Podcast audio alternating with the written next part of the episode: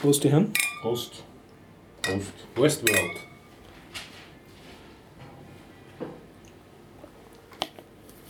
Und willkommen beim Bierdacher Podcast 282.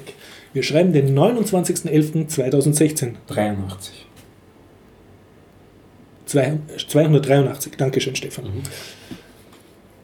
Wir sitzen in der Zypresse. Westbahnstraße 35a, 1070 Wien. Genau, beim Garib. Und das Ganze findet statt mit freundlicher Unterstützung von wukonic.com, der Online-Marketing-Agentur aus Österreich vom Jörg. Vielen Dank an dieser Stelle. Ebenso immer einen großen Dank ans Klebemonster und an unsere Flatterer und an unsere Patreonen. Und an Dankeschön. unsere Feedbackler. Feedbacker, yeah. Kommen wir zum Teaser. Ja. Worüber reden wir heute? Ich darf anfangen. Ich war im Theater. Ich habe mir die Tagespresse-Show angeguckt. Schön. Äh, über Podcasting. Mhm. Ja, und ich habe mir angeschaut äh, Westworld aus dem Jahre 1972 mit Jules Brünner und den zweiten Teil dazu äh, in Fre- Freude auf die Serie, nämlich Future World. Außerdem habe ich eigentlich noch diesen alten DDR-Science-Fiction-Film Eli Eolomer und ähm, gespielt habe ich eigentlich auch, aber das Teaser aus, das erste, sage ich. Ah ja, ich habe es geschafft, äh, Spring RTS wieder mal zu installieren von Source. Okay, cool. Dann wird das auch noch reingenommen. Weltbewegendes Thema. Ja, und äh, wir wurden gefeedbackt vom, ich sagte ja nichts, dass wir über die Bundespräsidentenwahl reden sollen. Also Ja, die- das ist schon mal Teil getweetet 1 wurden wir. von, von, von Feedback und das zweite ist, dass wir wieder, Teaser ist jetzt aus, wir reden jetzt über das Feedback. Okay? ähm, wir, ähm, der, der Markus Keil hat uns nämlich ähm, Feedback geschickt via dem Vielen Dank, Markus. genau, Google-Formular. Vielen Dank an dieser Stelle. Und ähm, soll ich vorlesen? Ja, bitte. Ja, bitte. Also, er hört den Biertaucher Podcast regelmäßig und absichtlich, Yeah. was schon mal gut ist, in MP3 hoher Qualität. So viel keine Überraschungen. Mit seinem Podcatcher, was ihm schon zum Pro-Podcast-User macht. Am unnötigsten finde ich beim Biertaucher ähm, Podcast das Essen im Podcast. Verkehrter Grinsemann. Was nennt man das? Schlechte Laune, Mann. Mir gefällt am Biertaucher Podcast. Frage. Was seid ihr für Nerds? Dass ihr euren Hörern, Hörerin, euren Hörer, Hörerin in ein Google-Formular ähm, ein Google-Formular anbietet für Hörerfeedback. Das geht nicht, Rufzeichen. Könnt ihr Podcast-Nerds mit über 280 Folgen nicht einen Blog aufsetzen mit einer Kommentarfunktion? Dann wird das sicher auch mit dem Hören und dem ähm, Hörerinnen-Feedback klappen. Lasst einfach mal eine Sendung am Dienstag ausfallen und setzt den Blog mit einer Kommentarfunktion auf. Das kann für euch Podcast-Nerds ja kein, sicher kein Problem sein. Oder, und, bitte, bitte, könnt ihr nicht euer Essen, Klammer Döner, 10 Minuten vor der Aufnahme verspeisen. Die Essensgeräusche sind für Hörer, Hörerinnen nicht schön. Ich freue mich jetzt schon auf den neuen ähm, Biertaucher Podcast-Blog mit Kommentarfunktion. Ohne Döner. Ja, wir treffen. Okay, ein, ge ein gewaschenes Feedback. Ja, ja, ja, ja. Also wir, gewaschen. schon zum zweiten Mal, dass wir ähm, auf das Google-Formular angesprochen werden. Ja. Und das mit dem Blog und den ganzen Sites. Okay, ist ja- also diesmal weiter, ja- vielleicht kommt noch was. Ja, ja, es kommt noch was. Mm, Ich benutze die Shownotes häufig ähm, Yeah. zur Navigation. Ich höre den Podcast in folgendem Land, Deutschland. Ich bin ein Tech-Nerd, 42 Rufzeichen. Ich interessiere mich für folgende Randgruppen. Linux. Oh, arme Randgruppe. Ähm, was ich euch außerdem immer schon sagen wollte, fra sagen wollte, okay, das ist noch immer Noch einmal das. Okay, das, äh, ja, ja, da wiederholt er sich.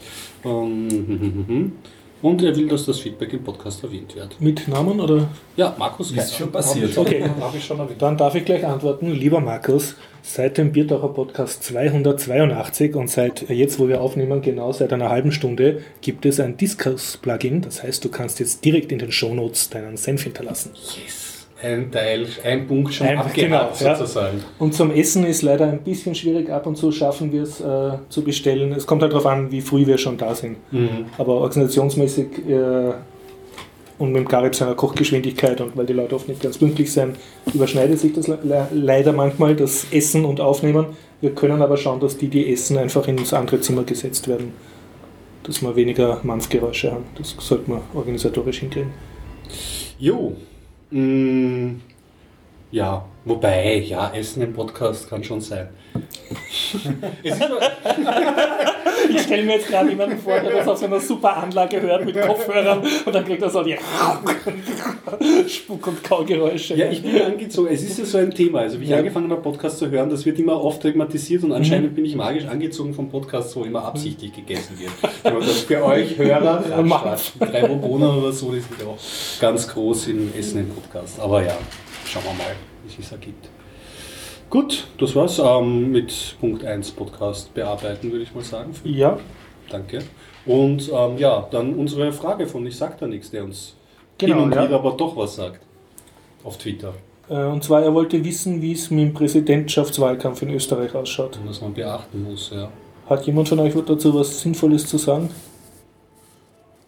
Nicht allgemeines Kopfschütteln. Ja, ich versuche, nein, ich Also versuche, Gregor ich, versucht. ich versuche aktiv. Gregor spricht zur Lage der Nation. Ja, ja, da kann man erst, kann man erst, also dieses Wochenende wird gewählt, das ist Ja. ich ähm, am Samstag, oder? Das heißt, wenn der Podcast draußen ist, ist wahrscheinlich schon vorbei. genau. Und wir schlittern der nächsten Nachzählung und Wahlanfechtung. Bitte nicht, bitte nicht. Ja. Also schauen wir mal. Also, ähm, ich versuche aktiv aus dem Weg zu gehen der Berichterstattung, aber es Mhm. fällt einem gar nicht so leicht, weil meine automatischen Newsreader hauen mir dann doch immer wieder so Van der mhm. Bellen und Hofer und das, was man hört, ist das, das typische Wahlkampfgeplänkel, von dem ich schon genervt bin, wenn ich die ersten drei Zeilen lese. Für mich ist Da an und für ich, sich eh kein Geheimnis und ich glaube, ich werde wählen gehen, werde Van der Bellen wählen und dann ist das, dann muss man eh schauen, was, was rauskommt. Was jetzt als letztes, als große Story noch ein bisschen versucht wurde, hochzukochen, ist diese Massen-E-Mail, die rausgegangen ist vom, Vom Hofer an die Auslandsösterreicher. Hofer an die Auslandsösterreicher. Ähm, ja, das ist so eine ähnliche Geschichte ist ja den NEOS, äh, Mhm. der liberalen Partei in Österreich auch passiert und da wird jetzt von den Gerichten, also nicht von den Gerichten. Also Hintergrund, es geht darum, dass äh, genau. Auslandsösterreicher mit Wahl äh, per E-Mail über den Wahlkampf informiert wurden von einer Partei und dass nicht klar ist, ganz klar ist, ob der, das rechtmäßig war, da auf die Adressen hin, äh, zuzugreifen. Richtig, genau, das ist der Knackpunkt. Genau. Das ist so das, das Einzige, was. Ja, was anderes, was noch war in der letzten Woche, Sag. war das Gertrude-Video, das er bis, das bis in die Süddeutsche Zeitung geschafft hat. Das Okay. ist vom Van der Bellen Wahlkampfteam eine, das wird jetzt fest geteilt auf äh, Facebook, äh, eine KZ-Überlebende und die äh, ruft dazu auf, Van der Bellen zu äh, wählen und, äh, und ärgert sich, dass der, dass der Strache, also der Parteifreund vom Hofer, äh, schon vom Bürgerkrieg redet und, und sie sagt, sie hat den Bürgerkrieg erlebt. Mhm. Sowas darf man halt nicht sagen. Sie, sa- äh, unser berühmtester Satz ist auch, dass sie sagt, äh, also diese Rhetorik, die die FPÖ an den Tag legt, dass das bringt das Schlechteste vom Mhm. Menschen heraus. Und sie hat halt Zeiten erlebt, wo das, wo das so Rhetorik wurde Ja. und wo das dann auch hinführt. Ne? Mhm. Und dieses Video ist dann natürlich prompt von diversen FPÖ-Gruppen als Hetze diffamiert worden. Da kann man Ja, Facebook ja, alles das- nachlesen, das- einfach nachschauen nach Gertrude. Ja. Also einmal bin ich ja nochmal drüber gestolpert über den ganz anderen Kontext. Ich beschäftige mich ja immer noch intensiv mit dem Brexit, obwohl es Mhm. eigentlich eh. Ja, es gibt schon eigentlich. kränkt dich immer noch. Ja, ja, und es, es tut sich jetzt mittlerweile Mhm. tut sich ja was, wenn jetzt auch nicht so Richtungsentscheidungen, aber da gibt es durchaus jetzt Mhm. Entwicklungen. Und da habe ich ein Video gesehen von Nigel Farage, dem jetzt nicht mehr Chef der UKIP-Partei, also Ja. diese Partei, die sich für den Brexit Mhm. ähm, ähm, sehr ähm, eingesetzt hat. Äh, und da habe ich einfach so ein Fernsehinterview mit ihm gesehen. Und da hat er irgendwie auch halt gemeint, so er möchte den Spin aufnehmen und es ist jetzt halt Trump und man muss sich jetzt nur im Osten von Europa umschauen, was für ein Rechtsruck stattfindet Mhm. und auch, und da hat er auch den Hofer äh, ähm, erwähnt, dass da vielleicht auch Hoffnung besteht, dass ein rechter Hoffnung für Nigel Farage. ja, Gut. ja, also. Also wird aber auf jeden Fall zeigt, dass es wird schon, wird schon darauf geschaut. Also puh, Mhm. ich hoffe das Beste. Ich gehe wählen, mehr kann ich nicht machen.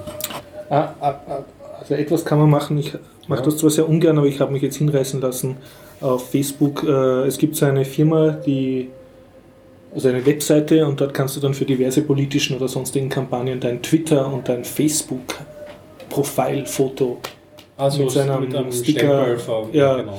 Und da ich natürlich zu faul bin, das selber mit GIMP zu machen, habe ich mich da auch auf diese Seite angeklickt und war, ich habe es dann gemacht, also ich habe jetzt eine Van der Bellen-Blase auf meinem Facebook-Profilfoto Und ähm, was mich ein bisschen nervt daran ist, ähm, dass diese App dann die Berechtigung hat, nicht nur auf deine Fotos zuzugreifen, sondern auch in deinem Namen zu posten. Das Ding ist natürlich nur, dass sie das einmal macht, damit sie eben das Bild hochladen kann und noch ein Posting dazu zu tun. Aber für mich war das halt irgendwie unschön, weil jetzt, das jetzt, so jetzt, gebe ich da, ja. jetzt darf da irgendeine Politfirma dann in meinem Namen posten. Und Man- auch derjenige, der diese Firma dann kauft, kann in deinem Genau, Namen genau, ja. Aber Mhm. andererseits, Ja. also ich könnte ja Kannst du auch theoretisch das raus, wieder ent... Kannst du ja dann nach der Wahl machen. Jo, Jo.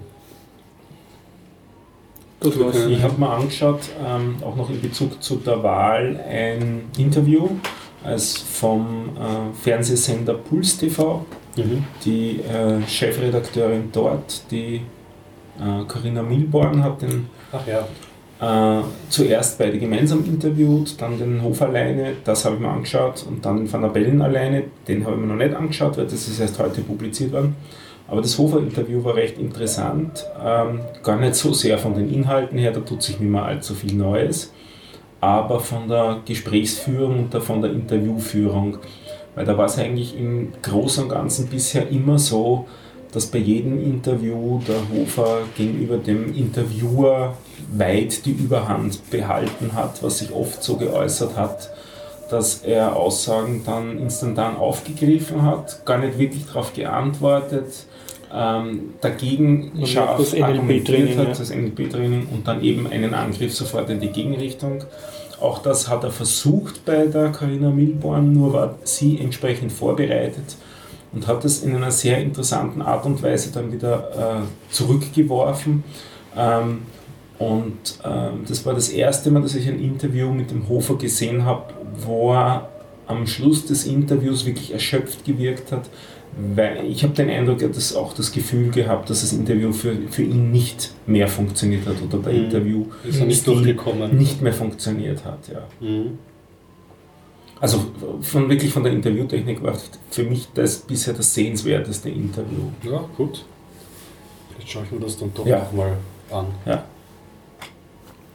Und es war ganz interessant zu sehen, dass er eigentlich immer das gleiche Pattern wieder versucht Ja, hat. sicher, ja. Ja, ja, das Da da dachte ich- sehr aufgearbeitet. Vom Falter hat so eine Videoreihe gegeben, Ja. fünf Mhm. Videos, Das auch wo, sehr er gut. das, wo er die Techniken, äh, Aber- wo man zum aber- Beispiel auch sieht, wo er halt immer wieder diese Vergesslichkeit von Van der Bellen Ja. Äh, bringt als, als Schlagwort. Und das ist ja, also ich habe mir eigentlich nichts, aber ich habe mir das angeschaut und ja, okay, Mhm. NLP-Technik oder so. Und dann äh, war ein paar Tage nachher auch die Story, dass der Strache auch auf Facebook gepostet hat, hat er, äh, ist das jetzt mittlerweile so vergesslich, dass er sich den halben Oberlippenpart nicht rasiert. Also irgendwie so eine absurde Sache, die flapsig locker wirken soll. Aber ja. Was soll man sagen? Schließen wir das Thema ab. Ja, das ist das einmal Thema ab, würde ich auch sagen. Wenn Sie diesen Podcast hören, einfach Zeitung lesen. Ich fürchte, wir werden dieses Thema nicht abschließen, nämlich Weil- nach der Wahl. nicht. Ja, da kann man dann. Ja, mei.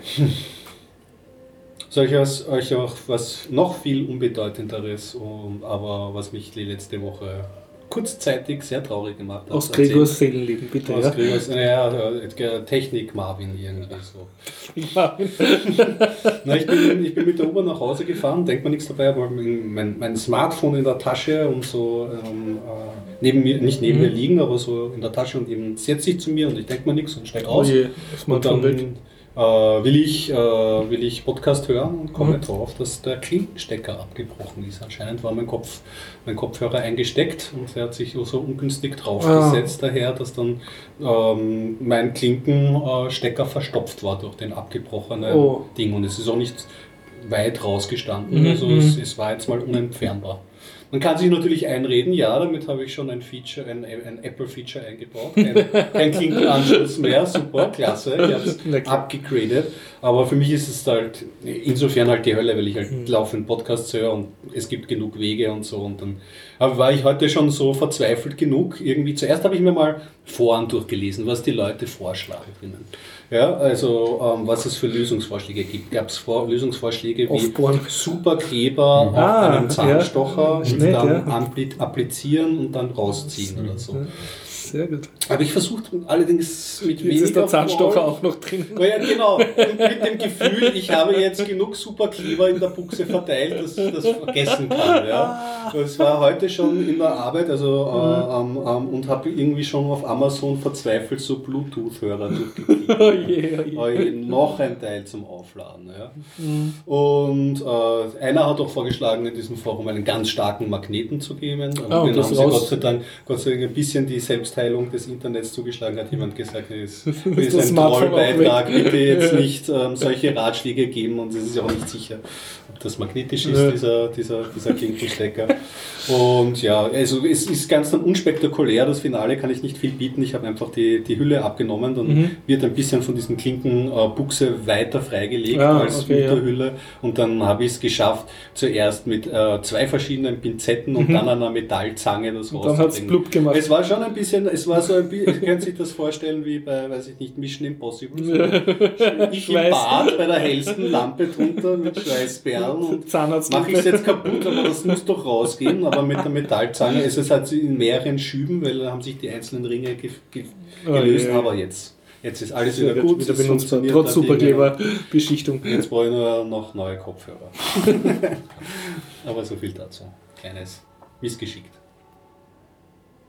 Ja. Technikmeldungen? Technikmeldungen. Ich habe mir ein Spielzeug zulegen lassen, euch schenken lassen. Nicht schlecht. Ein, da gibt's auch ein Tablet, ein Samsung Galaxy Tab A10. Okay. Ganz hübsches Gerät. Ähm, Gibt es auch passende Hülle plus Bluetooth-Tastatur dazu. Also ein, ein, ein, Riesen, ein Tablet ohne Handy. Also nur ein WLAN-Tablet. Nur ein WLAN-Tablet. Mhm. Es gibt es auch mit ähm, GSM-Modul, Mhm. beziehungsweise halt, ja, GSM-Modul Mhm. sagt man schon so, passt schon, UMTS halt. Ähm, das habe ich mir aber nicht genommen, weil da habe ich nicht wirklich den, den Bedarf dafür. Mhm. Wenn, dann würde ich dann übers Handy. Aber das, ich, ich habe es eh nicht unterwegs, sondern es ist eher zum Haus, hauptsächlich Mhm. zum Spielen, wenn ich ehrlich bin. Du Ähm, spielst so Wische-Spiele, so, so so wie ich Tetris-mäßig? spiele, meine alten Klassiker, Auralax und Hill Climb Racing, in die bin ich wieder voll weggekippt. Das ist immer so die zwei gleichen, damit habe ich die wieder genannt. Sie sind, mittlerweile gibt es vom Auralax ja die Variante 2, die habe ich jetzt auch schon fast durchgespielt auf dem Tablet. Also dafür ist es echt super geeignet. Äh, um, um ein bisschen was, was Technischeres ähm, anzubringen. Äh, wie gesagt, Bluetooth-Tastatur, da, super, sich sofort damit verbunden. Und äh, als ich sie verbunden hatte, habe ich mich daran erinnert, dass ich ja alle meine Tastaturlayouts umgestellt habe auf allen Tastaturen auf Neo 2. Das heißt, Ach ich ja. kann eigentlich Querzen immer schreiben. Dann saß ich also vor meinem Querz, vor meiner Querz-Bluetooth-Tastatur haben wir gedacht, was nun? Weil Android kennt Neo 2 eigentlich nicht als äh, Tastaturbelegung. Also man kann Okay. zwar die Sprache problemlos wechseln auf eine andere Sprache, aber Neo 2 Layout gibt es nicht. Mhm, aber es gibt eine Android-App, die heißt, äh, jetzt wird es etwas dünneres Eis, sowas wie Keyboard Helper. Ich werde das wieder in die Shownotes dann reingeben, denn die exakte Bezeichnung von der App, die man dazu installiert. Das hängt sich dann sozusagen quasi zwischen den Tastaturdreiber und dem, dem Keyboard rein und da kann man im Prinzip jede beliebige Tastaturbelegung frei konfigurieren, Mhm. tastenweise. Das wäre Cool. super mühsam, aber es gibt eben auch die wichtigen Sachen alle vorkonfiguriert, sprich mein Neo 2 auch vorkonfiguriert. Super. Das heißt, mit der App installiert äh, ist das äh, Handy, also ist- ist das Tablet dann, also die Tastatur auch Mhm. wieder so in der Belegung, wie ich sonst überall habe. Also das funktioniert auch auf Android ohne Probleme. Das Neo 2 Layout.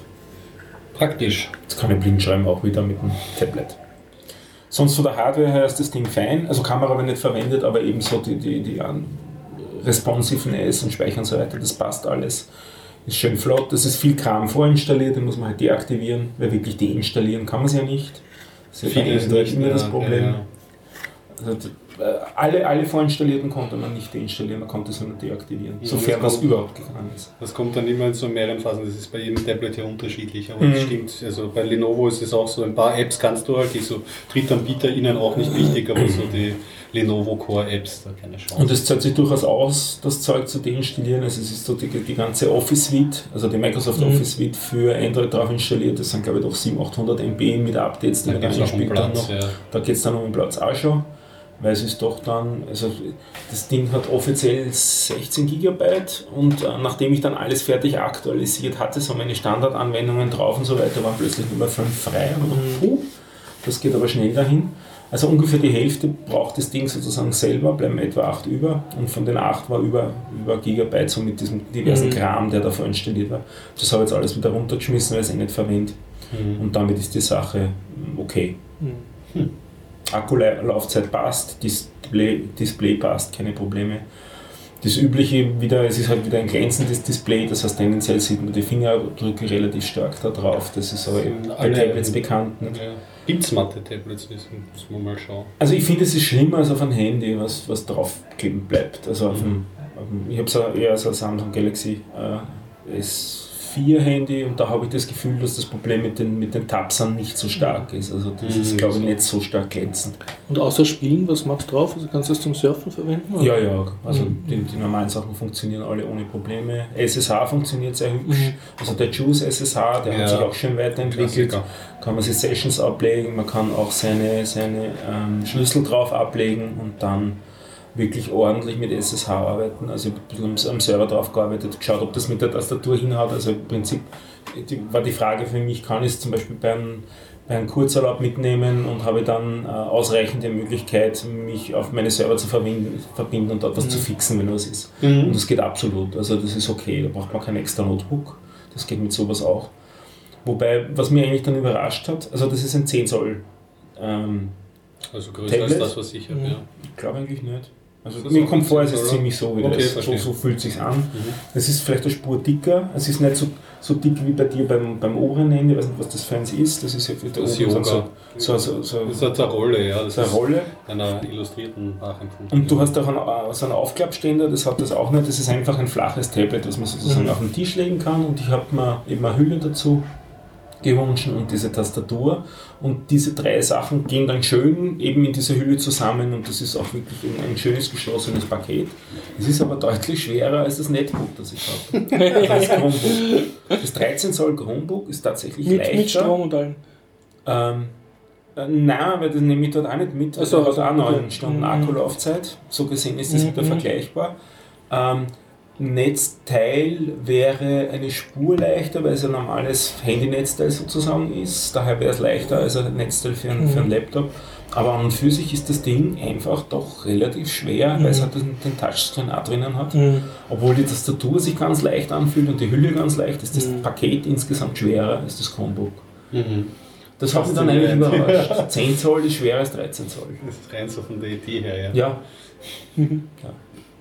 Aber sonst ist das Ding okay. Ja, sehr gut, wenn du wieder mehr spielst am Tablet, da kann ich dir Empfehlungen geben. Ich habe in letzter Zeit auch wieder mehr gewischt. Yep. Spiele kann ich einwerfen. Ich habe Spring RTS äh, abge also von Source installiert. Spring RTS ist Okay, eins von den circa das? drei Spielen, die ich seit zehn Jahren immer spiele. Mhm. Das ist ein Echtzeitstrategiespiel und zwar ist es ein Open Source Nachbau. Das, äh, das zugrunde liegende Spiel heißt ähm, Total Annihilation von Cave Dog, 1998 glaube ich herausgekommen. Okay. Und so mal klassisches äh, Realtime-Strategiespiel, man sieht von oben eine 3D-Landschaft und baut dort eine Basis auf und dann Fabriken und schießt dann so Flugzeuge oder Panzer herum, Okay. die man dann durch Klickbefehle zum Feind steuert. Also Fabriken Ganz an, jetzt Zeit oder Zukunft? Was, was ist das? ja, das Ganze ist eher futuristisch. Also es Futuristisch, gibt zwei Parteien und zwei Rohstoffe. Also es- und man, man kann halt sehr epische Schlachten tun. Es gibt echtes 3D drinnen mit Schatten und so. Also wenn ein Flugzeug, man kann die Kamera dann fixieren auf ein Flugzeug und dann unter Schatten, wenn es über einen Berg fliegt, auch wirklich so wackeln. Mhm. Ja, genau. Also das es ist echtes 3D drin und Wasser und man kann halt vom U-Boot bis zum Luftkissenfahrzeug, bis zum Schlachtschiff, bis zur fliegenden Festung halt alles bauen. Und da gibt es diverse Strategien. Und, äh, äh, schwer das von zu kompilieren? Also, Nein, war nicht schwer. Das Problem ist, das Ganze gibt es eh in Ubuntu als fix und fertiges Paket. Das heißt, dort Spring Lobby und dann gibt es zwei Spiele äh, bei den, ähm, also mit der Engine kann man mehrere verschiedenartige Spiele machen. Eins, was so mehr Weltkrieg basiert ist und die meisten anderen sind eher Science Fiction basiert. Und äh, diese Spiele sind nicht in den Ubuntu-Quellen drinnen, die muss man sich extra holen von einer Website, weil größtenteils die 3D-Models äh, halt gefladert sind von ehemals kommerziellen Spielen. Also Mhm. gibt's, das ist hat glaube ich rechtliche Geschichten. Ja. Und es gibt zwar ein, ein Spiel, was dabei ist in den Ubuntu-Quellen, aber das schaut relativ abstrakt aus. Das hat so eine Tron-mäßige Grafik. Also macht ganz das- reduziert. ja, macht, macht nicht so viel. Spaß. Ja. Und ähm, ja, und da gibt es eine sehr schöne Website, die heißt Spring Files und die listet halt die derzeit populärsten Maps und Mods äh, auf und so. Und ähm, ich bin jetzt drauf gekommen, dass äh, ich eben mit diesem Ubuntu vorinstallierten Game nicht mehr glücklich war, weil das die Ubuntu-Quellen so sehr hinten nachhinken, dass sie die neuesten Spiele von der Website gar nicht mehr spielen können, also Mhm. weil sie inkompatibel sind. Und dann habe ich äh, habe ich halt auf der offiziellen Homepage von Spring äh, RTS geklickt unter Ubuntu installieren, da wird man dann auf ein Dep, Playdep verwiesen, was auch nicht funktioniert und, und man wird halt so im Kreis geschickt und am Schluss halt dann, ach gut, kompiliere ich es von Source und das war sogar genau beschrieben, was man tun muss, aber der Teil, die Voraussetzungen waren sehr weit unten. Also da stand, installiere es und dann erst sehr viel weit un weiter unten auf der Webseite, was ich vorher hätte machen müssen. Also es war nicht in der optimalsten Weise beschrieben, aber ich habe es zusammengebracht und zur Belohnung kann ich jetzt die allerneuesten Games spielen und das flutscht richtig. Und, und äh, ja, das Ding ist, äh, das. Spring wird auch sicher schon wieder seit fünf, sechs Jahren kontinuierlich entwickelt. Ähm, die Engine hat die eine Besonderheit, man kann sich auch, also dann, es gibt so eine Taste, da kannst du dich dann reinzoomen, die Kamera und ein, ein Fahrzeug am Panzer zum Beispiel direkt übernehmen. Das Ah, bringt schön. zwar spielerisch nicht sehr viel, aber ist halt ein netter Gag. so? Ja, ja, Also kannst du auch so wirklich schießen, siehst dann so eine riesige Kugel äh, fliegen und so. Es ist halt, Das ist oder mit einem das Flugzeug. Schön, ja. Aber es ist kein, kein Actionspiel in dem Sinn. Also die, aber die Engine bringt es halt zusammen. Das Mhm. ist ein, ein netter Gag. Aber üblicherweise zoomst du halt so stufenlos raus und die Kamera ist frei bewegbar, zoomst halt in eine Perspektive, die für dich angenehm ist zum Spielen. Ja. Und du spielst das gegen einen Computer? Ich spiele das gegen Computer. Es gibt zwar eine sehr gute Lobby, die sofort matcht und mir weltweit alle Spiele anzeigt. Und das ist auch sehr nett, wenn man auf der Lobby dann auf ein Spiel klickt, äh, dann holt er sich sofort die passende Engine, Map und Game. Also alles, was er braucht, ladet er dann dynamisch herunter, damit man diesem Spiel beitreten kann. Mhm. Aber ich habe irgendwie viel mehr Spaß, gegen die AI zu spielen, weil da kann ich auf die Pause drücken, wenn ich nachdenken will und dann im Pause-Modus meine Befehlsketten eingeben und dann die Pause wieder lösen. Und das geht natürlich beim Spiel gegen Menschen nicht so gut. Das stimmt allerdings, ja. Und ja, ich spiele auch gern eher so. schneller, schnelle Reflexe Ja, ja. Und, und natürlich, wenn du gegen Menschen spielst, äh, spielst du das Spiel so, dass du schnell gewinnst. Ja. Und da kannst nicht also eine super schöne Basis bauen. Du mit bist ein bisschen zwei der Reihen. Aufbauer. Ja, ja, sozusagen. ich tue da gerne so perfekte, sich überlappende Schussfelder bauen. Und das ist halt so ein, ein bisschen eine Mischung aus SimCity, wo, wo du dann Freude hast, da wirklich so eine, etwas schön zu machen oder einen richtig Angriff zu koordinieren von zwei Ja, kannst du dann du mit diesem ähm, Fahrzeug theoretischerweise dann auch so an deinen Basen vorbeifahren oder so? Wer- Ja. Würde das gehen? Cool. Ja, du kannst mir Kannst du eine, also- kannst du eine Art. Das Also ist ja auch wieder so eine Parallele zu einem, ich weiß nicht welchen Sim-Style Ja. oder so, wo man dann die Städte dann auch mit Helikopter zum Beispiel ja. bereisen kann. Also es gibt da, es gibt so diverse Fluggeräte auch und die kannst natürlich, wenn du das zusammenbringst, auch äh, in die Ego-Steuerung übernehmen und dann kannst du über deine eigene Basis fliegen Ja, und die anschauen. ne? Aber ja, ja, ja ist halt ist nicht der spielerische. ja, oder man kann, du kannst so Schutztürme, also so Lasertürme oder Kanonentürme bauen und du kannst dich dann an das Steuer von so einem Kanonenturm setzen und dann halt so herumballern. Aber da, da, dazu ist das, also das Spiel ist eher gedacht, dass du es in Ja. der Zentralvogelperspektive spielst. Mhm. Ja, ich kann nur sagen, ich, ich bin sogar versucht, dass ich jetzt eine deppensichere Kompilieranleitung schreibe für Ubuntu, nachdem ich es jetzt selber zusammengebracht habe, einfach als Service äh, für, für andere Spieler, weil das Spiel halt sehr viel mehr hergibt, wenn man es selber kompiliert. Ja. Sehr gut. Also, Ein vielleicht How-To macht für, das- genau. ja, also für- keine Versprochen. Nicht versprochen, aber, Aber so vielleicht, angedacht. ja. Auf Ubuntu-Users zum Beispiel gibt es ein kleines Wiki und die sind auch meistens hoffnungslos hinten nach. Mhm. Und da, da wäre es zum Beispiel passend. richtige Stelle, ja. Schön. Nachtrag zum, zur Erzählung vom letzten Mal, wie dieses Spiel heißt, in dem Wien die Hauptrolle spielt, bei diesem Verkehrssimulator. Das Ja. Spiel heißt Cities in Motion. Cities in Motion. Wird, wird korrigiert in den 282er Shownotes. Genau. Mhm. Ich bin fremd gegangen. Ich war im IT-Keller Boah, du warst bei dem zweiten Mal. anderen Podcast. und habe den quasi gehijackt, dass ich glaube, ich habe äh, gute halbe Stunde geredet über das, was mich zu dem Zeitpunkt gerade geflasht hat. Ich erzähle ja hier auch so gern über Elixir. Äh, das ist die funktionale Programmiersprache, der du gerade huldigst. Der ich huldige und wo ich in das Messaging hineingekippt bin. Also, in das Messaging. Wenn man äh, lernen will, wie man hübsch einen Chat-Server programmiert, der dann urschnell ist, IT-Keller, letzte Episode anhören, mhm. da breite ich mich diesbezüglich aus. Ah, schön. Das ist eine sehr nette Geschichte. Also der, der, Hintergrund ist, ist, WebSockets und äh, Channeling heißt diese, diese Technologie da dahinter. Und das macht viel Spaß, das zu programmieren. Das habe ich vorletzte Woche gemacht und dann erzählt im IT-Keller. Somit ist der auch wieder beworben und umgekehrt. Dass wir da fröhlich unsere Hörer austauschen. Ja, ich muss auch mal abonnieren. Ich muss mal dran denken.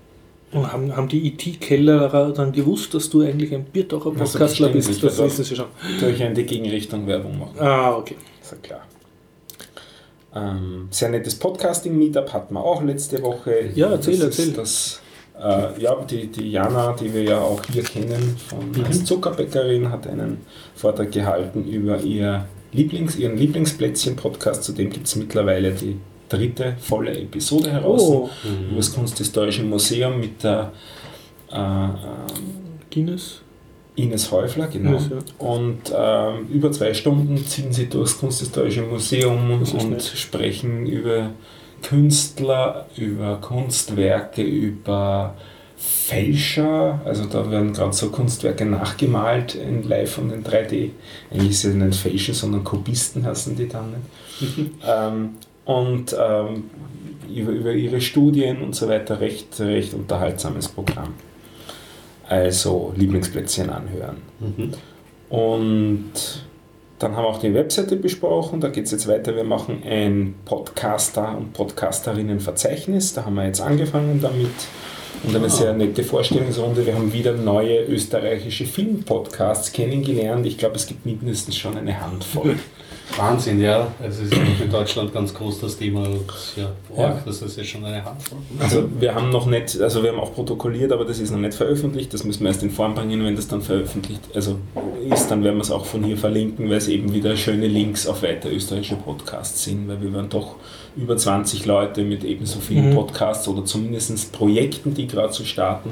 Ein paar ganz nette Geschichten wie ein offenes Podcast-Format, wo man hinkommen kann und einfach quasseln. Äh, sein Thema vorbringen kann und es geht dann so ein bisschen in Richtung Radioprogramm, Online-Radio. Da mhm. gibt es eine, eine, Sache, die in, im Busch ist und ein paar andere interessante cool. Projekte auch. auch. Das erste Mal einer, der äh, Videocasts machen will äh, im Be Bereich ähm, Programmierung. Also werden wir sehen, wie, wie sich das alles weiterentwickelt. Auf jeden Fall schaut das ganz hübsch aus und wir werden im Blog auf der Webseite, das ist podcasterei.at, weiter berichten. Mhm.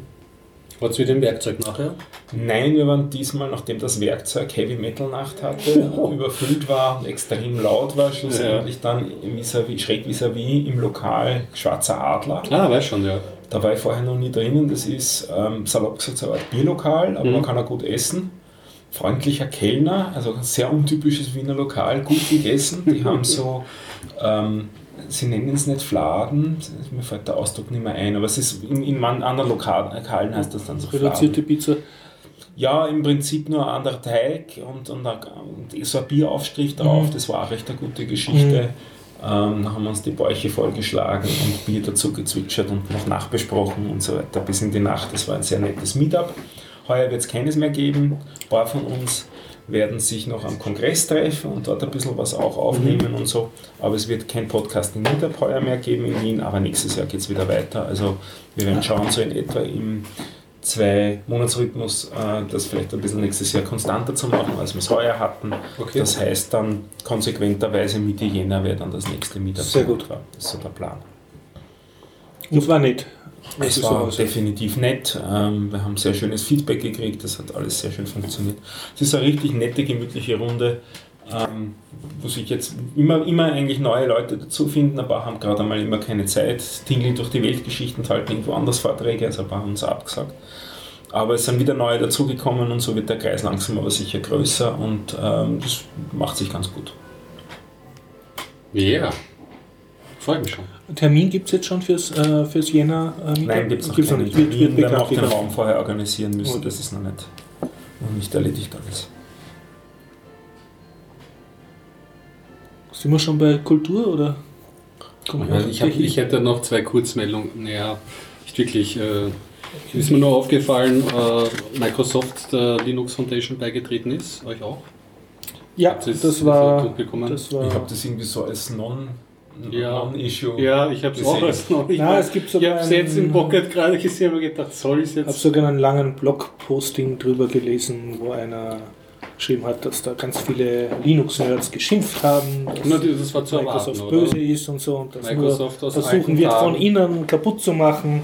Und der Blogpost hat dann gesagt, nein, das war das Old Microsoft und das New Nadella Microsoft ist jetzt Das wirklich ist zur Zeit so eine pro-Linux Geschichte, und so. die durchs Netz geistert. Das bin, ja. Genau. Vor 50 Ähm. Jahren, der Steve Ballmer noch mit seinem Open Source ist Krebssaga und jetzt der Nadella, der eben Ja. versucht, auf jeder Plattform Ja. aufzutreten. Ja. In, in irgendeinem meiner Linux-Podcasts, die ich so höre, kam dann als etwas snarky Comment dazu, ja, ähm, 0,5% der Lizenzgebühren, die Microsoft verdient, äh, durch Lizenzen im Endeffekt, äh, die wegen Linux an sie gezahlt werden, fließen auf die Art und Weise wieder zurück an Na, Linux. irgend- das ist ein. Ja, das ist ein bisschen snarky, aber ähm, also die verdienen schon genug Geld mit, mit Linux auch. So ist es nicht, nicht. Also das ist schon. Ich, ich sehe das auch nicht so abwegig und so besonders, ehrlich gesagt. Ich auch das nicht. Ich auch nicht. Ich habe diese Dämonisierung von Microsoft. Das was ich, bringt ja auch nicht und in letzter Zeit, ich meine, sollen sie sich einbringen, bei so einer Linux Foundation sich konstruktiv einbringen, aber wenn es nicht konstruktiv ist, habe ich genug Vertrauen in die Linux Foundation, damit, dass sie damit umgehen können. Und sie machen ja, also sie bemühen sich ja prinzipiell jetzt auch mehr auf äh, Linux-Technologien zu, zu setzen, teilweise. Ähm, beispielsweise haben sie ja auch die Bash reingeschraubt. und umgekehrt MS SQL Server für Linux. Ist Genau. jetzt gerade wieder eine neue Version, die Äh, C-Sharp haben es freigegeben, also sie muss schon ähm, auch zur Kenntnis nehmen, Aber- dass sie ein paar Sachen äh, mehr Engagement zeigen und dann keine Ausschlusspolitik mehr so betreiben, wie es vielleicht eine Zeit lang der Fall war. Ich, ich sehe das insgesamt eigentlich auch recht entspannt, weil man denkt, wer es nicht verwenden will, muss nicht verwenden, wer es verwenden will, kann es verwenden, soll, soll sein. Genau. was mit, ich hake hak da ein bisschen rein, weil ich finde, das passt dazu, was mir ein bisschen mehr wehtut die Woche ist, zu, gelesen zu haben, dass Cy- Cyanogen Mode de facto tot ist. Ja, Also, das habe ich halt auch gelesen, ja. die werden weiter äh, Stellen abbauen und we- weiter das Ganze reduzieren, weggehen vom Modus, ein Betriebssystem zu bauen, hin zu Services anzubieten. Also auf kurz oder lang ist Cyanogen Mode, glaube ich, tot. So Noch einmal, CyanogenMod war für Android ein, ein Mod, Mhm. Ja, also damit du alterna- Android Genau, jailbreaken so kannst für unser sozusagen. Linux die Distribution war das einfach so eine alternative Firmware Mhm. und die war ja auch ähm, nicht unpraktisch insofern, weil sie halt länger als die von der Industrie propagierten zwei ähm, Jahre irgendwie Mhm. Unterstützung liefern, sondern länger. Ja, ja. Wenn du ein populäres Phone hast, konntest du es drauf spielen und hattest eigentlich ein relativ unverseuchtes Mhm. äh, Ding. Obwohl sie sind da schon eigene Wege gegangen, aber viel vorsichtiger als jetzt aus meinem Erfahrungsschatz Niveau, ähm, Lenovo oder, oder ähm, vorgegangen ist. Ja, schade, wobei man darf, muss jetzt auch trennen. Also was jetzt äh, zugesperrt hat, ist, glaube ich, dieses, oder am Zusperren ist, das ist Hauptquartier der, des Firmenteils. Aber eigentlich ist es ja, kommt ja ursprünglich aus irgendwie der Community, also viele freiwillige Entwickler und die gibt es ja auch noch. Jetzt muss man halt. Ja, also da, das ist eine, ein gutes Fragezeichen, was da sitzt. Jetzt kommt halt die Bewährungsprobe für diese Community. Also wird sie durch diesen Zusperren der Firma demoralisiert oder kriegt das wieder einen Aufwind? Das muss man halt, das muss man, das muss man, das muss man abwarten. Da kann man gar nichts sagen.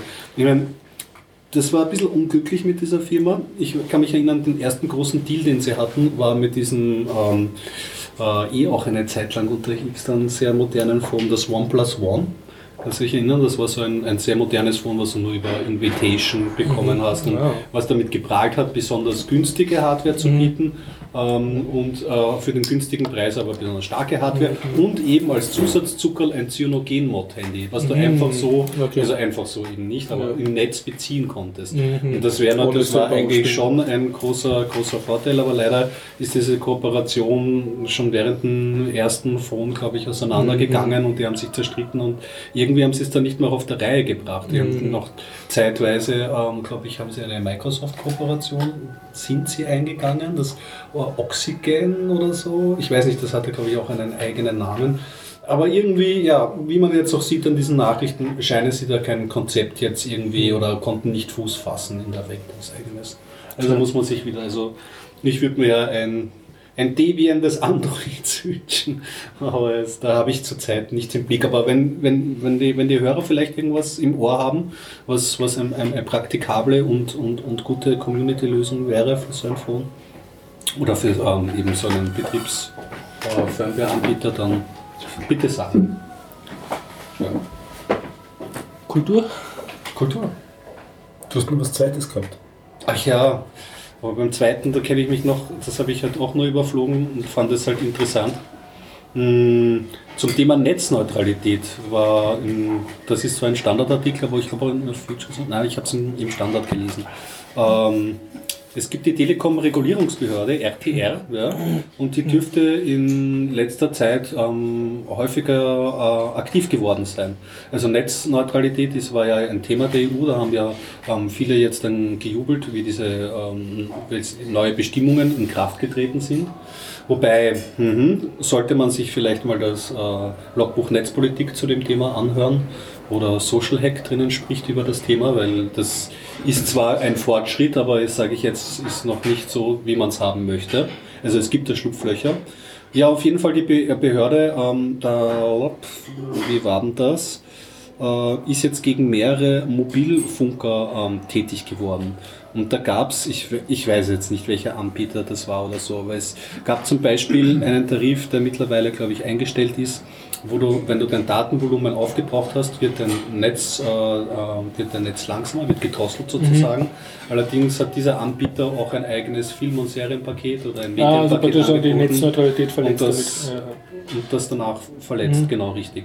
Und darauf schießen sie. Das kann natürlich, mhm. wenn, wenn man so ein Kunde ist, kann das so auf, auf den ersten, ja, früher war mein, mein Tarif äh, super und ich konnte immer noch meine Serien schauen, obwohl ich drüber bin. Mhm. Aber wenn man in der Long Run irgendwie daran denkt, dann nutzen das natürlich, äh, werden das, sage ich jetzt einmal, ähm, etwas böse unterstellend, äh, Firmen dafür nützen, äh, so Datenvolumen ja. künstlich niedrig zu halten, damit sie dich quasi in, in solche Angebote ähm, hinein, hineinbringen.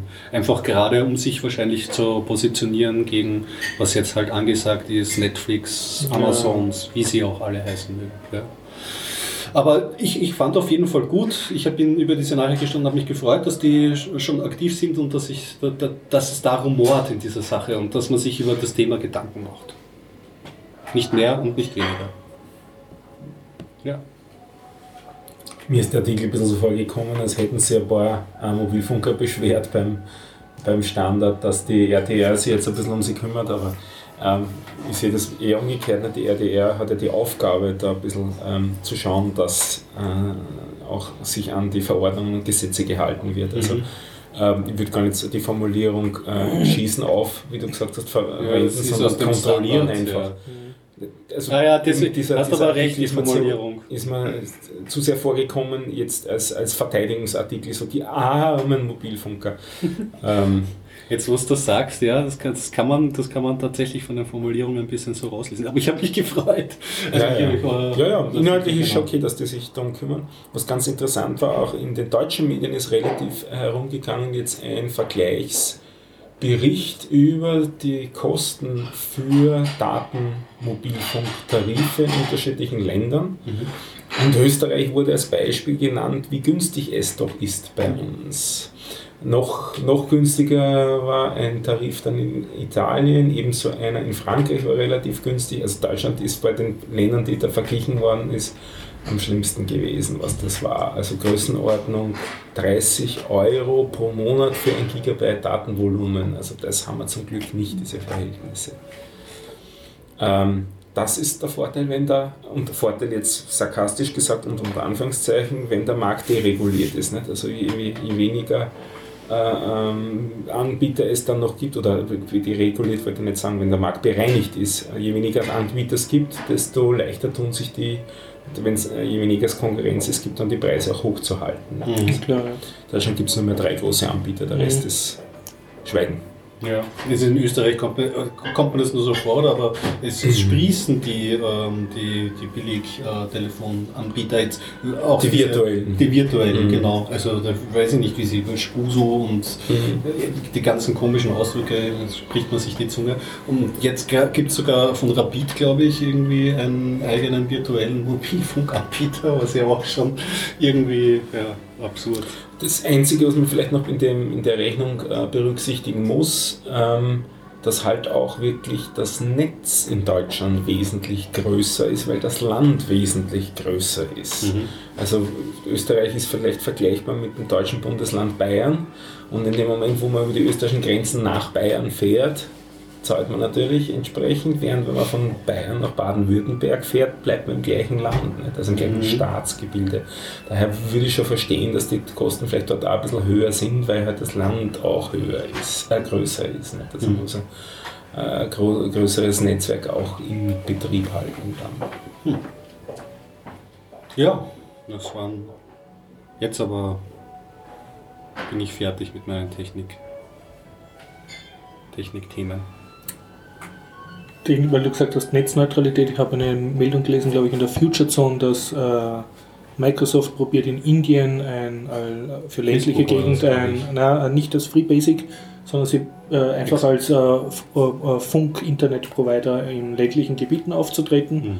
Und da war dann die Frage, aber es wu- wurde nicht ganz äh, aufgeklärt, ob sie da jetzt nicht versuchen, durch die Hintertür wieder ihr Free Basic Ja, aber reinzukriegen. Also, Es ist jetzt nicht offiziell das Free Basic, aber die Webseite von diesem wird auch Funkdienst. von äh, Facebook auch wieder. ja, also es ist versucht, äh, von, genau. Von Facebook, nicht Microsoft, äh, von Facebook. Ja. Mhm. Habe ich halt auch gelesen. Ja. Netz, Netzneutralität.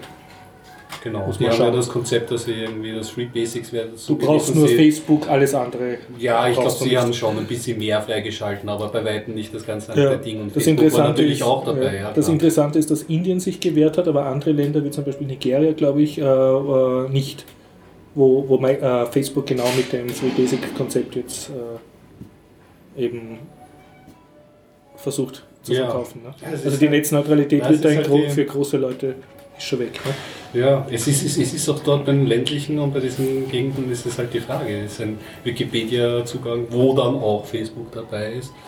Ähm, eine gute Sache vielleicht, denn doch. Ja. Oder muss, oder muss man so, so einen Zugang, wo eine Firma bereit ist, jetzt ähm, reinzubuttern, äh, muss man das der Netzneutralität opfern? Ich meine, Ja, Alle- man Prinzipien alle- hat, opfert, opfert man sie nicht. so die Alarmglocken schrien Ja, schon ja, auch da, dabei. Also, aber ich, ich denke, das ist halt Marketingstrategie. Du, du gehst extra auf so ein Feld, wo dann alle sagen, boah, ist das toll, sein. dass sie... Es soll, Marketing da- und Facebook und Ding, aber Nein, nein, Marketing gegen Netzneutralität. Das sagst die armen Äthiopier, die haben gar kein Internet, ihr könnt doch nicht dagegen sein. Und damit haben wir Fakten geschaffen und es gibt jetzt... Ja, vielleicht machen die armen Äthiopier machen nicht so viel Facebook, schauen sich in, in Wikipedia an, den Artikel über Netzneutralität und wenn sie dann Infrastruktur haben, schaffen sie das Ganze da. Ich meine, ja, schau, es sind immer so zwei Sachen. Ja? Also ich bin jetzt nicht, ich möchte jetzt kein Advokat für die Facebook-Aggressivstrategie sein, aber das ist, keine Ahnung, schwierig. Kommen wir zum Thema Kultur. Ich habe erfreuliche YouTube-Serien Ja. zum Annoncieren. Macht das. Du Annoncieren schaust so böse. Sie. Müde. Müde, also ja. Äh, bevor YouTube äh, ganz etwas Hübsches äh, und Erfreuliches, Atlas of Preus, Preucide, Preucide, äh, der Vorurteilsatlas mit ganz schönen Landkartengrafiken. Das ist anscheinend ein Buch, aber ein paar Seiten davon sind frei anschaubar unter atlasofpreucide.com und ich habe wieder auf einer imgur.org.com-Seite über Reddit gefunden eine sehr schöne Seite über Italian Food. So eine Art Landkarte von Italien mit so schönen Meridianern und wie heißen die anderen, die Len- Longitude, diese Linien. Mhm. Und, und da ist dann halt praktisch so konzentrische Ringe um Italien herum, äh, wie, wie sehr das Essen für Italiener noch essbar ist. Also wir Österreich ist gerade noch in der Genießbarzone und je mehr es halt nach Norden geht, desto ja, und es gibt den Spaghetti-Meridian und den Polper. Also es ist sehr, sehr süße Grafiken halt Mhm. von jemandem, der gerne so geografische Ja. Karten veranschaulicht macht. Also sehr Sag mal ins Blaue hinein, wir können uns auch tatsächlich nicht beschweren. so gefühlt macht jede Woche eine neue, also super authentische Pizzeria. genau, ja. Noch dünneren, bei absurden Temperaturen, warm gehaucht vom Pizzabäcker. Warm gehaucht. Also es- Ja. Und sonst habe ich zwei, besser, ja. zwei YouTube-Empfehlungen. Eine, die ich derzeit, äh, die mich immer reinsaugt wie in ein schwarzes Loch, wo ich dann anstatt zu schlafen eine nach der anderen gucke, ist der Great War äh, YouTube-Serie. Und es wird von einem Engländer gemacht, äh, zum Teil helfen ihm Leute dabei und der macht Woche für Woche eine YouTube-Serie über den Ersten Weltkrieg Ja, und ähm, zum Teil dann auch mit Specials, aber sonst versucht er einfach zu erzählen, was ist genau in dieser Woche vor 100 Jahren passiert. Und macht also das sehr, sehr schön. Also so auch mit, mit einem ganz tollen Schreibtisch und so stylischen Uniformen und so und gibt halt auch seine Kommentare ab. Er dürfte Hobbyhistoriker sein oder interessiert sich dafür.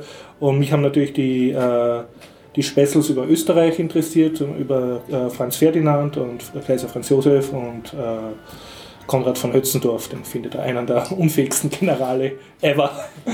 ja, und, und aber sehr, sehr, sehr interessant. Also auch die Österreich-Episoden, also da ist genug Fleisch dran, um sich. Äh, Ja, ja, also der beleuchtet alles und, äh, und, und da gibt es halt äh, Sp- Specials über, was weiß ich, Flammenwerfer oder man sieht nur ihn erzählen oder sind da jetzt Nein, nein, ähm, du siehst ihn kommentieren, so ein bisschen wie Hugo Bortisch im, im ORF. Ja. Also du siehst ihn, Ja. wie er halt seine Meinung dazu abgibt und so und dann sind immer wieder Einspielungen und Fotos und Also zum, Teil auch, zum Teil auch so Trickzeichnungen. Also es ist, es, für mich ist extrem faszinierend, aber jetzt nicht, nicht, weil er so urviel Originalmaterial bringt, sondern einfach, weil er halt wirklich sehr genau zeigt, in dieser Woche ist das und das passiert. Und Mhm. also viel genauer, als man es im Geschichtsunterricht gehabt hat. dauert das das so Thema- eine Episode?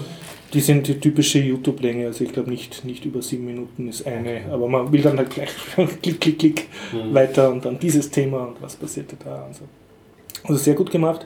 Die andere, äh, die ich auch schon länger gucke, ist, äh, die heißt History Buff und das ist auch so ein Historiker Mhm. und der äh, hat als Hobby Kinofilme angucken und ähm, im Prinzip nimmt er lauter Szenen, Originalszenen aus dem Film, schneidet aber den Ton raus, sondern redet und er tut halt äh, akribisch die historischen Ungenauigkeiten und Unmöglichkeiten von dem Film, also ein History Buff halt. Ja. Das Okay. äh, Besondere ist, er selber agiert als Zeichentrickfigur. Also man hört zwar seine Stimme, aber man sieht ihn als animierte Trickfigur und nicht als echten äh, Sprecher. Ich weiß nicht genau, welchen Hintergrund das hat, aber es schaut ganz lieb aus. Und das Nette ist, man spart sich dadurch einen Film zu sehen, den man nicht unbedingt sehen wollte, aber doch wissen will, wie er ausschaut, weil wenn es halt 10 Minuten lang oder 7 Minuten lang Originalszenen siehst, dann weißt du, hast du eigentlich eine ziemlich Hast gute Zusammenfassung. Ja. Und äh, die letzte, wo ich sehr habe lachen müssen, war, ich glaube, von Mel Gibson, Apokalypto oder Acapul Ac- Ac- Apokalypso. Ja, so ein, so? ein Film über kann mich von Mel Gibson gesehen, dürfte ja. dürft irgendwann zwei- 2000 irgendwas herausgekommen sein. Mhm. Du hast ihn gesehen auch. Ja, wahnsinnig blutig wieder mal. Ja, ja, Also Mel. Gibson, Blutorgie. Und, und er sagt dann halt immer, ja, und an dieser Szene, da sieht man jetzt einen Markt und das beruht auf Ausgrabungen und das ist auch wirklich historisch korrekt. Und dann kommt sozusagen ein kleiner Ausflug von ihm in Wikipedia oder in die halt Forschungsergebnisse, die diese Szene belegen. Und ab und zu kommt dann halt irgendwas, wo er nicht sehr zufrieden ist, weil er sagt, das kann nicht sein. Oder zum, ab und zu erzählt er dann den Hintergrund, warum halt das jetzt so gemacht wurde. Und bei Apokalypto ist halt so lustig, da ist dann am Schluss eine Szene, wo äh, im Jahr 900 nach Christus die Spanier plötzlich von Mittelamerika sind mit so Schiffen, die sind erst äh, 1490 gekommen. Und er sagt dann nichts mehr, sondern schlägt halt nur so den Kopf auf den Schreibtisch und hält sich die Hände über die Ohren. Und man sieht einen einem so im Film, zuschauen. es gruselt ihn, ja. Das ist halt ein extrem witzig. Also er leidet halt natürlich unter den historischen Ungenauigkeiten. Oder ein Film, den habe ich sogar im Kino gesehen, Master of und Commander, so ein Seefahrerfilm, Ah, ein ja, Segelschiff-Duell schon. praktisch. Und da sagt er dann halt über die historischen Hintergründe. In dem Film wird ein französisches Schiff gejagt von Engländern und der historische Grundlage war das aber ein amerikanisches Schiff. Aber das war der, der Produ Producer hat dann halt gemeint, das ist dem amerikanischen Publikum nicht zumutbar, dass das böse Schiff ein amerikanisches ist. Deshalb haben sie halt ein bisschen umgemoden und so. Und das das ist interessant, weil, ja, also kann ich Auch auch die empfehlen. Warum ja, ja, ja. Da geht er halt drauf ein. Mhm, schön. Und man sieht halt jede Menge Originalszenen und kriegt aber bessere, noch schon nette, ober, also obergescheite Erklärung dazu. Also ganz, ganz nett. Gut, ist notiert, wird Ja. geschaut. Wie die das wohl machen mit den Lizenzen für die Szene? Ich nehme an, dass äh, es gibt und äh, in Amerika äh, zumindest dieses Ding, dass du, wenn du, ähm, wenn es Satire ist oder du ein Quote machst, also ein Zitat für eine Für ein Besprechung. paar Sekunden. Ja, nur der hat praktisch das ganze sieben Minuten lang nur Zitate, ja. Aber ich glaube, es ist gedeckt durch irgendein so amerikanisches äh, Zitationsgesetz oder so. Also ich nehme an, äh, mit deutscher Rechtsprechung wäre es schwieriger. Kann man nur mutmaßen drüber. Ja, ja, aber er dürfte anscheinend nicht verklagt sein. Oder vielleicht ist er deshalb eine Zeichentrickfigur, weil er sich schützen will. Apropos deutsche Rechtsprechung und YouTube, GEMA und YouTube haben sich geeinigt. Haben sie ja. sich jetzt geeinigt, ja? Ist auch durch die Podcast-Szene ein bisschen gegangen, bei, zumindest bei den Podcasts, die ich gehört habe. Das heißt, inkludiert das dann sofort die Arm, äh, AMA auch? Nein. Oder ist das wieder Mit anders? nichts zu tun. Mhm. Wobei bei uns war tendenziell immer weniger blockiert als in Ah, Deutschland. ging es uns sogar besser. Mhm. Mhm. Ich war sonst im Theater, wenn ihr nichts Kulturelles habt. Ich habe noch zwei Filme, mach du doch mal das, oder willst du das als, als, als schöner Abschluss machen? Wie, wie steht dir die Laune? Uh, na, ich bin gerade so will reden. Ja. Ich will reden. Ja, äh, okay, reden, ja. was spricht? Also ich war in der Tagespresse-Show im Rabenhof-Theater. Ah, Rabenhof, Tagespresse kennt man es wie Postillon, so eine Satire, Fake News ähm, Seite, macht immer sehr nette Meldungen, ich glaube eh fast täglich derzeit. Und die haben jetzt eben auch eine komplette Nachrichtenshow. Das ist ein, im Prinzip ein Ein-Personen-Theaterstück und du sitzt im Rabenhof-Theater und schaust praktisch in so eine Art ZIP-2-Nachrichtenstudio hinein, wo genau ein Sprecher sitzt und dann halt ähm, Nachrichten vorliest. Mhm. Und dazu, damit es nicht fad ist, gibt es immer wieder Videoeinspieler, die sie im Voraus gedreht haben. Mit Schauspielern dann. Wer ist der Sprecher? In den Shownotes bitte nachlesen. Okay, aber keinen, den man kennt. Irgendwie. Ich habe ihn jetzt nicht gekannt, aber Mhm. das heißt gar nichts. Okay. Und äh, ein paar von den, äh, von den Einspielern, von den Schauspielern habe ich erkannt. Also einen, das war glaube ich das der, äh, Chrisem, äh, Stermann oder das Chrisemann, äh, Mhm. von den Stermann und Chrisemann Duo. Mhm. Und einen Moderator haben es gehabt, der immer die Außenauf, also oder ein Reporter, der sozusagen die Außenaufnahmen von der U6 gemacht hat. Und der hat bitte in den Shownotes nachlesen, dass ich jetzt nicht falsch sage. Mhm. Ja, und sonst war, war ganz nett. äh, Also es wird nicht fad, obwohl es nur ein mm, Sprecher ist, eben durch sehr viel Soundeffekte und Videoeinspieler. Und so wird man sozusagen ständig bombardiert mit neuen schrecklichen Nachrichten und Witzen und Und das sind eigene Meldungen oder welche, die schon im Internet. Äh, Ähm, nein, ganz einmal habe ich kurz ein, ein Video erkannt, da haben sie kurz ein, ein Videoschnipsel gespielt, was, was halt so ein was bekanntes Meme war Mhm. und mit einem anderen Kontext verwendet. Aber im Prinzip größtenteils haben es selber Leute aufgenommen oder einfach äh, das bekannte Format, dass sie sich äh, äh, vor U-Bahn-Station stellen und Passanten eine praktische Fangfrage stellen. Mhm. Also eines war der Schmäh. Äh, ISIS und die ISS, die, also die International Space Station, Ja. das haben die Leute natürlich reihenweise verwechselt und, und dann so meinen sie auch, die ja, wussten sie, dass ISIS, ISS über uns schwebt und so. Ah, ja, und, so. Mhm. und zum Teil war, war nett, also sie haben, ähm, sie haben auch zum Teil die Leute reden lassen, also diese interviewten Passanten, da ging es um die Drogenkonsum in der U6 und solche Aufregerthemen, äh, die haben dann zum Teil selber einen ganz guten Schmäh gehabt, das haben sie drin gelassen. Also, so eine, ein, eine Sache, aber da hat er gesagt, gesagt ja, äh, es werden jetzt so Schutzanzüge für U6-Passagiere aus, ausgegeben und eine alte Oma hat dann gefragt, ja, gegen was sollen die schützen? Und er, ja, so gegen Drogenkonsum und freie Liebe und so. Und die hat dann gesagt, na, na, da mache ich mit. also das, das war zum Teil dann herzig, also nicht so durchgestylt. Also hat es dir gefallen, wie lange hat denn das gedauert? Das hat mit Pause, das war, werden schon so zwei Stunden gewesen sein. Das Ja. ist aber brav. Ist Ja, ja. Also, Eben durch die Einspieler hast hast du so immer Kurzfilm und dann wieder tut er was sagen und dann kommt wieder so dramatische Musik und ja, ähm, es war ein bisschen viel, also ähm, ein bisschen viel, wie soll man sagen, viel lustig.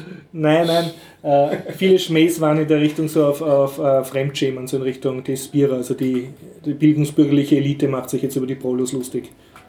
Mhm. Da, das war.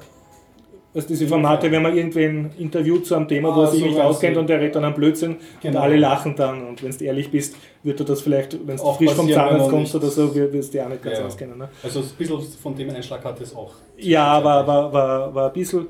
Und sonst äh, eins, äh, haben sie den Lu der Lugner, Richard Lugner hat natürlich eine Rolle gespielt, aber seine, dann haben sie versucht, seine Art ähm, Faden durchzuziehen, also mit Meldungen, die sich dann immer wiederholen. Und dann wurde der, der Zweite Weltkrieg gedroht, wiederholt zu werden und Lugner hat geputscht.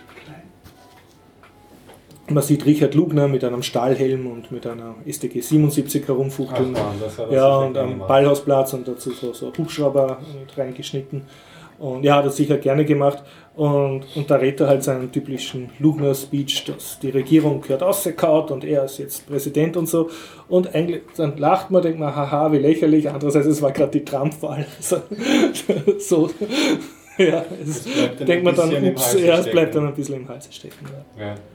Aber es klingt nach einem guten. Aber spielst du das jetzt noch eine Zeit? Kann man sich das anschauen oder war das eine. Ich verweise auf die, auf die Rabenhof-Theater-Homepage. Okay. Aber ich nehme an, es hat für mich so gewirkt, als versucht die Tagespresse aus ihrem Brand und aus ihrem Content jetzt halt andere Vermarktungsformen auch zu finden. Und Ja. eine ist zum Beispiel, dass sie halt eine, eine Show haben, die herumtouren kann. Das ist auch gut so, Diverse Theater. Und ja. es war sicher, das ist sicher ein habe unterhaltsamer ich, die, ich habe es am Anfang überhaupt Ja. nur über Hörensagen kennengelernt und jetzt ist es immer mehr in meinen, Ja, in meinen Feeds verschwunden. Ich möchte es eigentlich nicht mehr missen. Also nicht, dass jetzt jede, dass ich mich jetzt bei jeder Schlagzeile zerkugel oder so. Aber sie manche haben, sehr sie haben schon erstaunlich viele gute Ja. Treffer. Da merkt man schon, da, da ist jemand dahinter, der, der, der das dann schon gut, gut macht. Ja. Ja, also insgesamt das eine Empfehlung und ähm, einfach die Tagespresse-Show.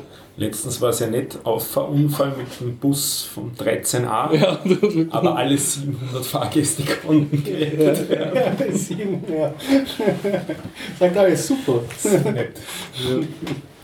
700 Fahrgäste vom 13a. zum Wohle. Ja. Westward. Mhm. Ja, das kann ich eigentlich ganz, ganz, ganz geschwind machen. Ich freue mich schon so. Und ich weiß auch nicht, ob es berechtigt ist, auf eine Serie, die ähm, hoffentlich irgendwann mal bei unseren Streaming-Angeboten oder so kommen wird. Westworld. Westworld. Hier gibt es jetzt eine aktuelle amerikanische Serie und die ist, glaube ich, Von der wird doch schon viel geredet, oder? Genau, da wird ja. schon viel geredet, aber das muss man sich ja immer selber eine Meinung bilden, aber er spielt zumindest Anthony Hopkins und Ed Harris mit. Also das heißt, es scheint so, als würde diese Serie ganz interessant werden für Freunde des ähm, dystopischen Science-Fiction-Genres. Aber jetzt mal zum Ursprung. Ich habe mir nämlich in Vorfreude auf diese Serie angeschaut, Westworld, den Originalfilm aus dem Jahre 1972. Ähm, geschrieben, Erscheinungsjahr 1973 sehe ich gerade. Ähm, geschrieben von Michael Crichton, der kein Unbekannter Ja. und auch Regie hat er geführt, ähm, Drehbuchautor ist, weil der hat auch ähm, das Drehbuch beispielsweise für Jurassic Park geschrieben. Und ist auch ein Buchautor. Und genau richtig, weil der Film basiert ursprünglich auf einem Roman von Michael Crichton. Und Michael Crichton hat eine Idee, nein, nein, er hat wahrscheinlich ganz viele Ideen, aber da, wo ich ihn Ja, ja. herkenne, hat er eine Idee und das ist ein Vergnügungspark und alles geht schief. Also Jurassic Park hatten wir die Dinos, zerfleischen alle. Was haben wir bei Westworld? Bei Westworld haben wir ein Erholungsresort, ähm, wo es eine Wild-West-Welt gibt und eine Mittelalterwelt gibt. Ähm, in der ähm, Roboter ähm, eine, die eine Wild-West-Welt vorspielen. Und du kannst als Besucher rein und kannst dein versteckten, wahrscheinlich für viele Amerikaner, Traum eines Cowboys irgendwie dort nachspielen. Und wenn du mal ein Duell hast, macht er nichts, du schießt dir auf einen Roboter, der fällt um, der wird eingesammelt, repariert, kommt am nächsten Tag wieder da und so wiederholt Und der sich die Roboter ganze darf nicht auf dich schießen Geschichte. oder der Na, es ist so, dass Platzpatronen. das wird dann schon formuliert irgendwie. Ähm, äh, es ist dann so, dass glaube ich, dass die einen, also in einer Szene sieht man dann ähm, einen der, äh, der Roboter, die auf einen Menschen schießen wollen und da hat, da hat die Pistole dann so eine Blockade. Aber eigentlich müssen sie auch drauf schießen. Ich weiß jetzt nicht genau, wie es genau erklärt wird. Mhm, Vielleicht mit Aber für, also ist für die Menschen halt ungefährlich. ungefährlich. Also das Ding ist, du hast die Simulation eines äh, gefährlichen Mhm. äh, Abenteuers, aber in Wirklichkeit kann da nichts passieren, Gibt es eine sch schöne Szene in dem Acton Mannequin, dazu in dem schwedischen Film mit den Robotern. Das ne? habe ich mir auch gerade gedacht. Das ist Ach, Das das war war jetzt- nicht da haben sie eine Episode, wo auch die Roboter in seinem Ja, richtig. Paintball da geht's- schießt Ja, stimmt. ja. Akte Maniska ist übrigens auch eine absolute Empfehlung, schwedische Science-Fiction-Serie, die das sehr gut thematisiert. Haben die Amerikaner mittlerweile auch geremaked, glaube ich, aber Ja. anderes Thema. Und ist nicht, äh, oder verwechsel ich das jetzt, gibt es nicht auch so eine Welt, wo dann so Sexroboter sind? Also, Das ist, das ist, die, ist, das ist, ist das nicht in dem Westworld? Also, ich weiß nicht, ich, also bei mir verschwimmen. Ich habe ja, ja, Westworld und den zweiten Teil dazu Future World gesehen. Mhm. Und ich weiß, ich weiß jetzt nicht genau, ob neben der Mittelalterwelt noch nicht die römische Welt mhm. zumindest auch da ist. Aber man kann so und seine äh, History, Fantasy Wird auch dort thematisiert und, und, und, also auch in Westworld gibt es natürlich die Liebesroboter. Ah, okay. Ja. ins das wird, das wird dann auch von, mhm. also die Kunststory ist so ein, äh, zwei Freunde fahren da rein mhm. und äh, leben so ihre Abenteuer. Das wird doch sehr, man muss sagen, die 70er Jahre, wenn man es jetzt nochmal anschaut, ich habe dazu ja ein liebevolles Verhältnis, mhm. ähnlich wie zu Planet der Affen, aber es wird schon getragen erzählt. Mhm. Also es wird dann schon auch zum Beispiel eine gesamte Schlägerei in mhm. so einer Bar gezeigt, einfach nur um zu zeigen, um zu zeigen, wie sich die beiden Freunde dort amüsieren. Und das dauert relativ lange, bis da eigentlich ähm, also abgesehen von Foreshadowing, bis da dann wirklich ähm, es mhm. zum mhm. Kippen kommt. Mhm. Und die Roboter, ähm, das ist, das kann man vielleicht auch noch kurz anreißen, die beginnen halt nach und nach irgendwie ähm, außer Kontrolle zu geraten und auch Menschen wirklich umzubringen. Mhm. Ja.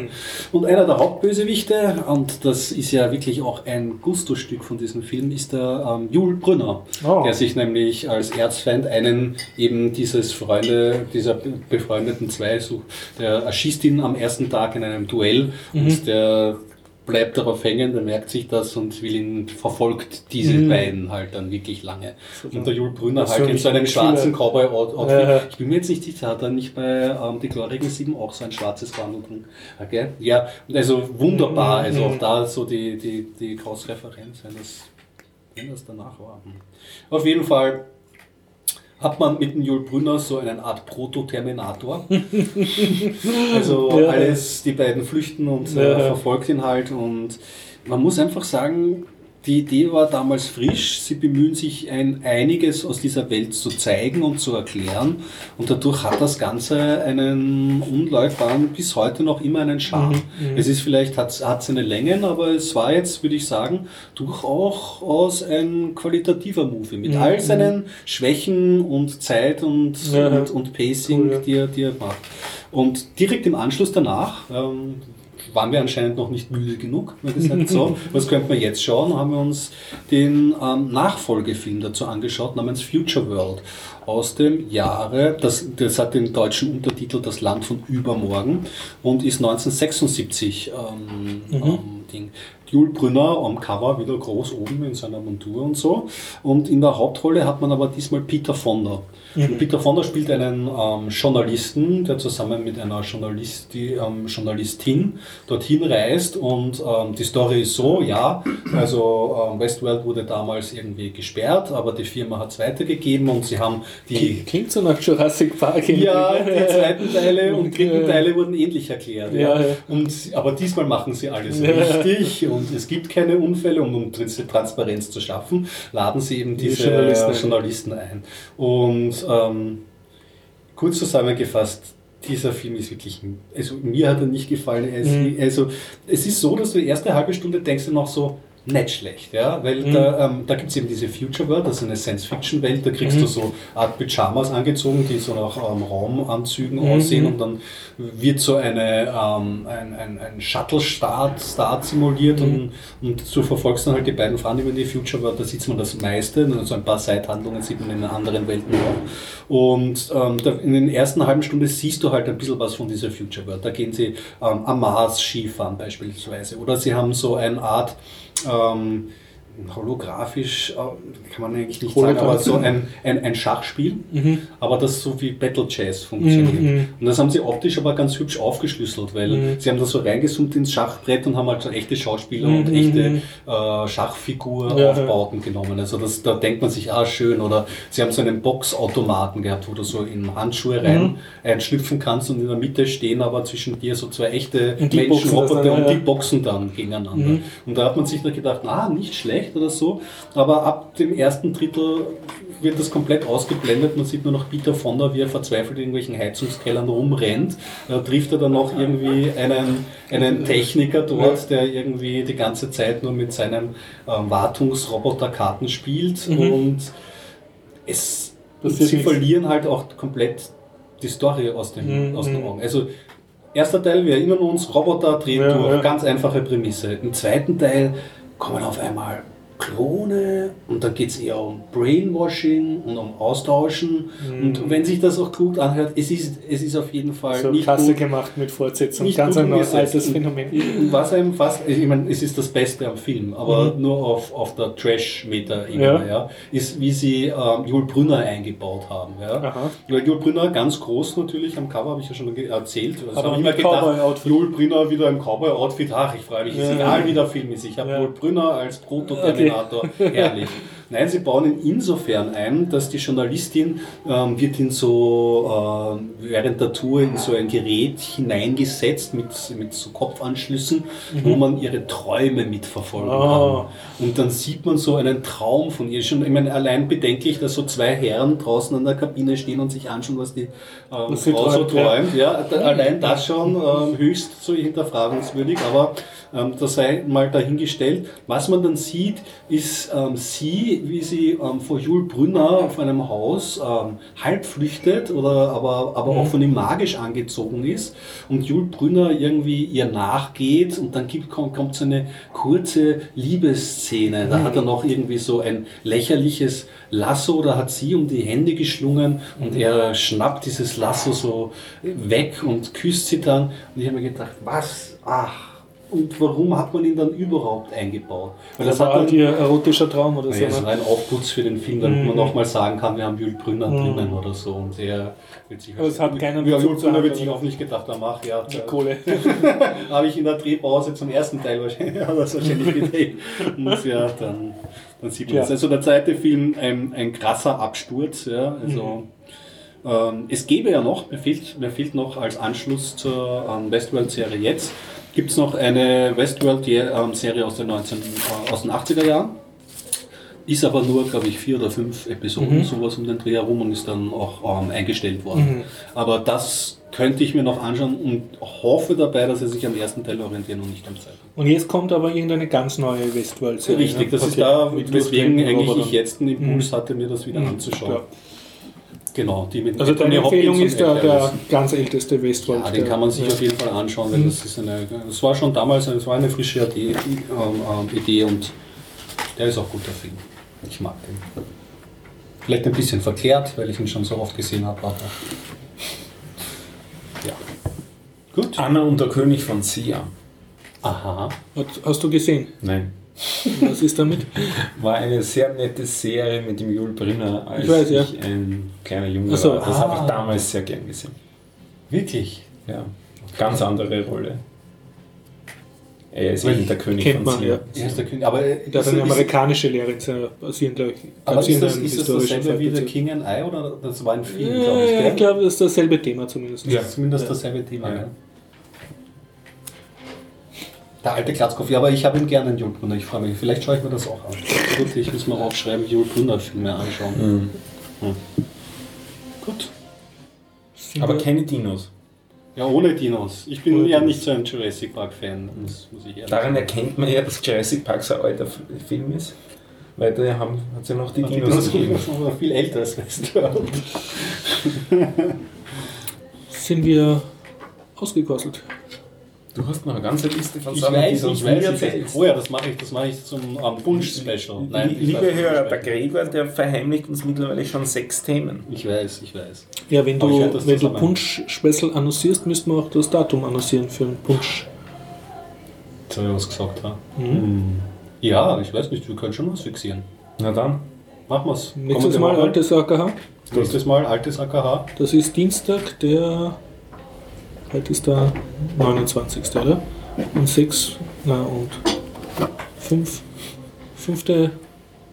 5. Dezember kann das sein? Na, 6. Dezember. Ich Kalender rechnen habe ich es nicht, da schaue ich lieber nach. Na, 4. ist ein Sonntag, 5. 7. Nachdem wir immer Dienstag aufnehmen, Ja. ist es der sechste. 6. Ja. 4. Okay, ja. 4. 5. Mhm. 6. Passt. Also, Also, Nicolo. Nicolo. Also zum Nicolo nehmen wir auf im alten AKH Mhm. Zum Campus. und wir treffen uns nein, nein, dort. Krampus ist der fünfte. Ach, das sind verschiedene Termine. Ach, da habe ich schon nicht mehr da. Gut. Gut, Dann ist Nicolo. damit annonciert.